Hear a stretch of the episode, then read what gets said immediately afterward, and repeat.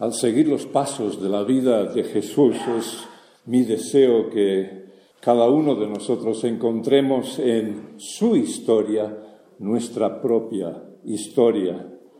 En las experiencias de su vida podemos descubrirnos a nosotros mismos.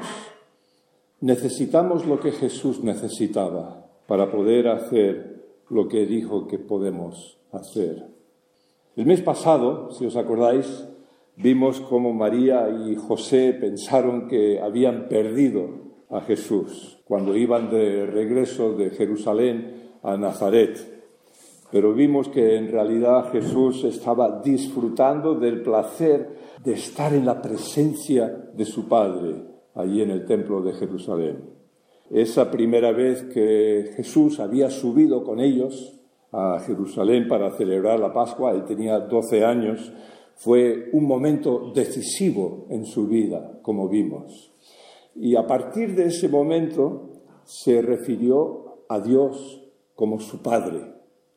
Y dijo que seguir la voluntad de su Padre era su principal propósito al venir a la tierra. El mensaje que Jesús predicaba era radicalmente distinto de lo que el pueblo había escuchado hasta entonces. A menudo él predicaba sobre aquello que él llamaba el reino de Dios, el reino de los cielos. Algunos han llamado a su reino un reino al revés, o como diem en catalán, un reino capgirat, un reino capgirat. Dijo cosas como, los primeros serán los últimos, y los últimos serán los primeros. Amad a vuestros enemigos, orad por los que os persiguen, perdonad y seréis perdonados. El mayor entre vosotros será vuestro servidor. Hace tres domingos Manolo nos habló sobre cuando la madre de Santiago y Juan eh, pidió que sus hijos se sentaran al lado de Jesús en su reino y Jesús la contestó diciendo, oye, me estás pidiendo algo que, está fuera de, todo orden. Y que además tal cosa dependía de su padre. Y a continuación explica a los discípulos que, a diferencia de los gentiles que se enseñoreaban de la gente, los que quieren ser grandes deben convertirse en siervos. En otro momento, cuando los discípulos le preguntaron a Jesús sobre la oración, Jesús les dio un modelo de oración distinto de las oraciones que solían escuchar. Y lo que les enseñó se conoce como el Padre Nuestro. Y se encuentra en Mateo capítulo 6, los versículos 9 al 13, y en Lucas capítulo 11, los versículos 2 al 4. Esta oración puede ser el conjunto de palabras más pronunciado en toda la historia por todos los pueblos de todos los idiomas. Sin embargo, quizá por su repetición, se ha vuelto en algo tan familiar que perdemos de vista sus tesoros. Esta oración representa el corazón del mensaje que Jesús vino a predicar y que nos revela el corazón del Padre para nuestras vidas. En ella se expresan los valores del reino de Dios, del reino de los cielos, y se nos enseña cómo encontrarnos con Dios y cómo comunicarnos con Él. Según leemos en la versión que aparece en Lucas capítulo 11, versículos 2 al 4, Jesús dijo a sus discípulos, cuando oréis, decid, Padre nuestro, que estás en los cielos, santificado sea tu nombre, venga tu reino, hágase tu voluntad, como en el cielo, así también en la tierra. El pan nuestro, no mío, el pan nuestro de cada día, dánoslo hoy.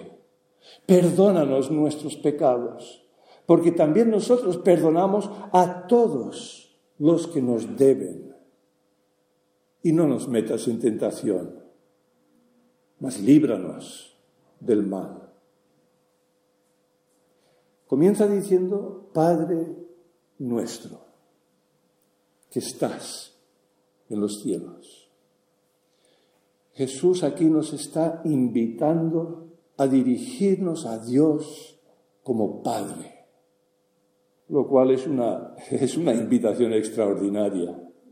Llamarle Padre nos ayuda a comprender nuestra situación y a darnos cuenta de nuestra posición en Jesucristo antes de seguir ya con el resto de la oración.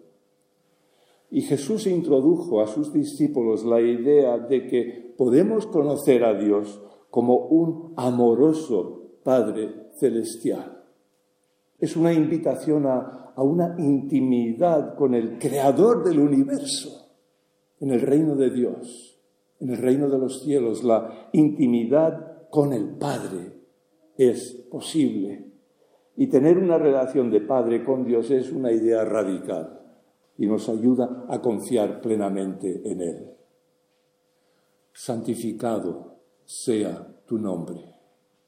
Esta primera petición nos ayuda a no deshonrar el nombre de Dios, sino a honrarlo como portadores de la imagen y del nombre de Jesucristo.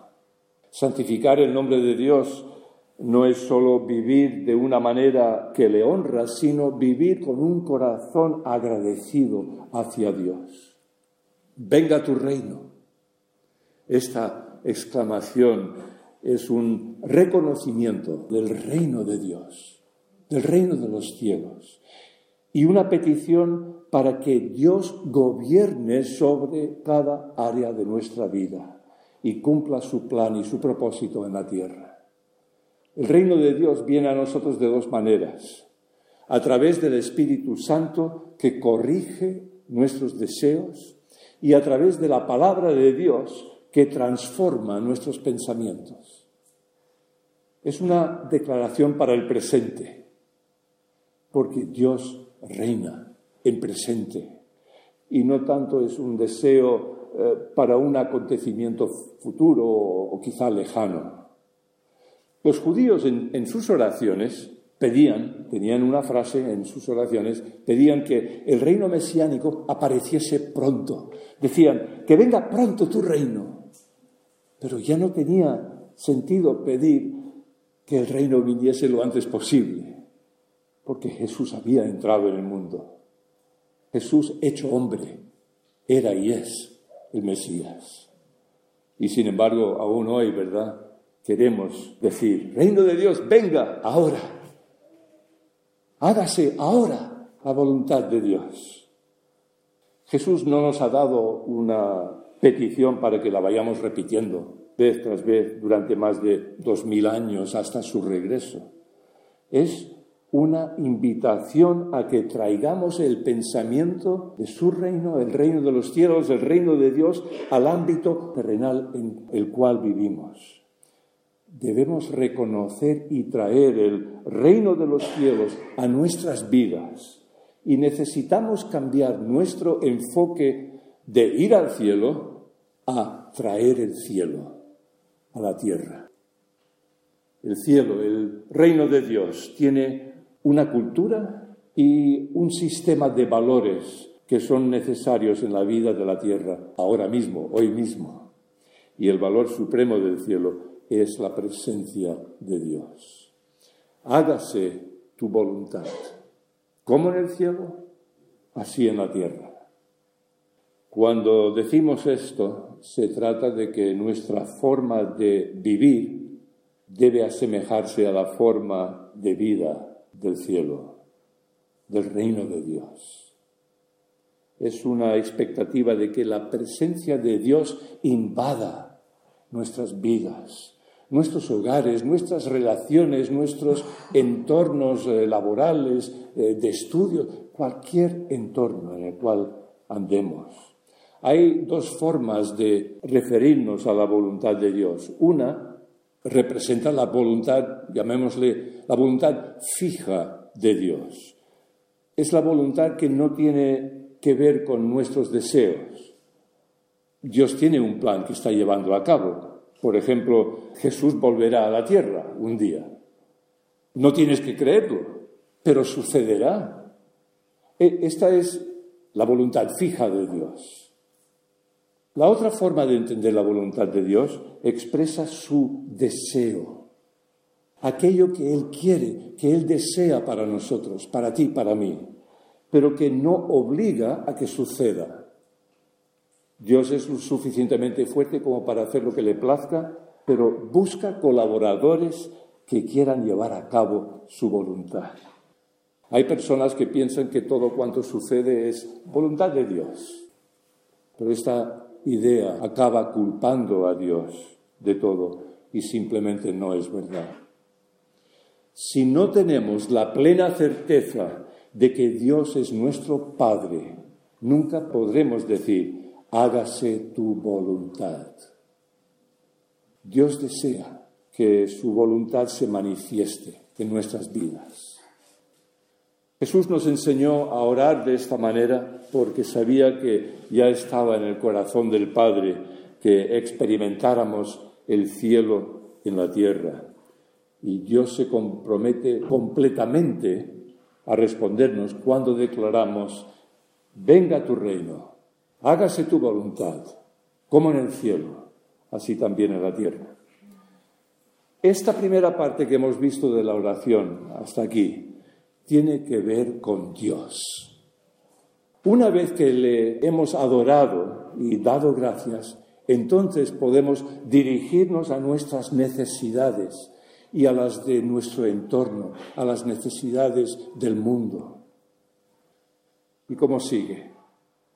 El pan nuestro de cada día, dánoslo hoy.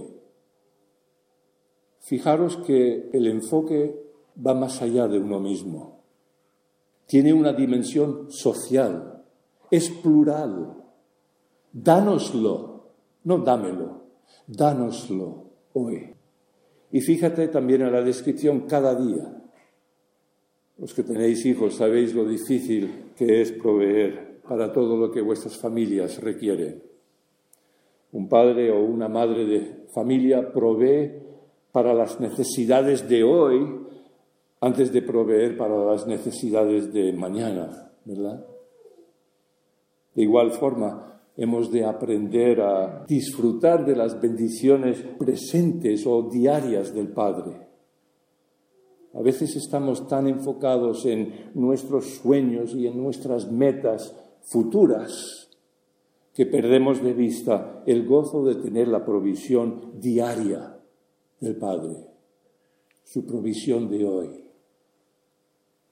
Y después de tratar nuestras necesidades, Jesús conecta nuestra relación con Dios con nuestra relación unos con otros, nuestra relación con otras personas. Perdónanos nuestros pecados, porque también nosotros perdonamos a todos los que nos deben. Y aquí Jesús enseñó a los discípulos la importancia de ser perdonados y de perdonar a los demás, especialmente a los que nos han ofendido, a los que nos la, nos la han hecho. La oportunidad de ser perdonados por Dios es una bendición única, singular del reino de Dios. Ninguna otra religión ofrece un camino claro para ser perdonados por nuestros pecados. Las religiones ofrecen diferentes caminos hacia la paz interior o reglas a seguir, todo con el deseo de que al final uno sea lo suficientemente bueno como para ser aceptable a Dios. A menudo cuando se pregunta a alguien sobre la eternidad, una respuesta típica que, escuchas es, bueno, intento no hacer daño a los demás y espero que lo bueno de mi vida pues supere lo malo. O sea, espero que la balanza esté más en, en mi favor. Y se piensa esto porque las religiones no ofrecen un Salvador capaz de pagar el precio de los pecados para que todos seamos perdonados. Jesús murió no solo por ti, sino en tu lugar. Y cuando Él murió, tú moriste. Cuando Jesús resucitó de la tumba, tú resucitaste también. Y la Biblia lo explica de la siguiente manera en Gálatas capítulo 2, versículo 20, con Cristo estoy juntamente crucificado. Y ya no vivo yo, sino que Cristo vive en mí. Y lo que ahora vivo en el cuerpo, lo vivo en la fe del Hijo de Dios, el cual me amó y se entregó a sí mismo por mí. Porque hemos sido perdonados, tenemos la capacidad de perdonar. Porque hemos sido perdonados, podemos perdonar. Habrás escuchado a alguien decir, nunca podré perdonar a, aquella persona por lo que me ha hecho. El poderoso mensaje de Jesús es que podemos perdonar porque hemos sido perdonados. Hay un gran poder en perdonar a otra persona. Te quitas un, gran peso de encima en cuanto perdonas a alguien contra quien guardabas rencor. Hay personas incluso que por haber perdonado a alguien que les hizo mucho daño, incluso han sido sanadas de, alguna aflicción, sea física, emocional, mental. A veces alguien busca la venganza contra quienes le han hecho mal. Pero la venganza siempre produce más venganza y esclavitud. Jesús, en cambio, ofrece libertad a través del regalo de ser perdonados y a través de pasar o de extender ese perdón a otras personas. Y por último, Jesús nos invita a pedir la ayuda de Dios para afrontar las tentaciones de la vida Dice, y no nos metas en tentación, mas líbranos del mal. Todo el mundo nos enfrentamos a tentaciones. Algunas son más evidentes que otras. Pero las tentaciones más peligrosas que afrontaremos figuran aquí en esta oración que acabamos de comentar. La petición más líbranos del mal pide protección del mal que hay fuera de nosotros y que lucha contra nosotros. Las fuerzas del mal quieren que creamos que Dios está distante y que no le preocupan los problemas que afrontamos en la vida. Quieren que creamos que no podemos confiar en Dios para nuestras necesidades diarias. Quieren que tomemos venganza contra quienes nos han hecho daño. Estas respuestas nos roban el perfume del reino de Dios, el reino de los cielos y la experiencia de la presencia de Dios en nuestra vida. En Mateo 26, versículo 41, leemos que Jesús dijo, velad y orad para que no entréis en tentación. La tentación no es algo que casualmente ocurre sino que hemos de vigilar para no jugar con ella, no vaya a ser que caigamos en ella. Y para acabar, hay dos cosas a señalar en cuanto a esta oración. Primero, es un modelo, no para atarnos, sino para dar forma y orden al contenido de nuestras oraciones. Y en segundo lugar, recordemos que está en plural no en singular. Es Padre nuestro. El pan nuestro, dánoslo hoy. Perdónanos. Líbranos en plural del mal. Por tanto, oramos no solo en privado, sino también juntos cuando nos reunimos. Nuestras oraciones han de ser solidarias, anteponiendo nuestro a mío. Si la oración es una conversación con Dios y si el propósito de la misma es conocer mejor a Dios, entonces nos hace mucho bien orar en comunidad. De ahí la importancia de participar con nuestras oraciones cuando nos reunimos. Os invito a que oremos ahora juntos esta oración reconociendo que somos llamados a vivir el reino de Dios aquí en la tierra, en la voluntad de Dios. Y vamos a seguir la versión que aparece en Mateo capítulo 6, versículos 9 al 13, que aunque la última frase no figura en los manuscritos más antiguos, es un cierre que nos trae de nuevo a la completa suficiencia de Dios. Nos ponemos en pie. Quienes queramos orar, unir nuestras voces pensando en cada frase. Padre nuestro que estás en los cielos, santificado sea tu nombre. Venga tu reino, hágase tu voluntad, como en el cielo, así también en la tierra. El pan nuestro de cada día, dánoslo hoy. Perdónanos nuestras deudas, como también nosotros perdonamos a nuestros deudores no nos dejes caer en la tentación, mas líbranos del mal, porque tuyo es el reino, el poder y la gloria por todos los siglos. Amén. Amén.